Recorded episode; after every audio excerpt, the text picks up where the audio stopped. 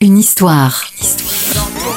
Les secrets et anecdotes de vos tubes préférés. 1981, Jean Schultes, qui se destine à une carrière de musicien, pianiste en studio ou à la télévision, notamment dans les émissions de Jacques Martin, est à la recherche de quelqu'un pour lui coller un texte sur une musique au rythme un peu particulier.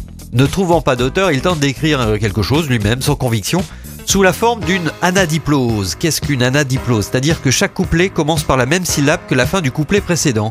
Alors si la musique de confidence pour confidence est enjouée, le texte l'est beaucoup moins, puisqu'il traduit ce qu'une personne narcissique recherche chez l'autre dans une relation amoureuse, c'est-à-dire son propre reflet. Ça fait froid dans le dos. Hein. La chanson est numéro 1 le 18 octobre 81. Il a fait récemment le bonheur des fans de Star 80.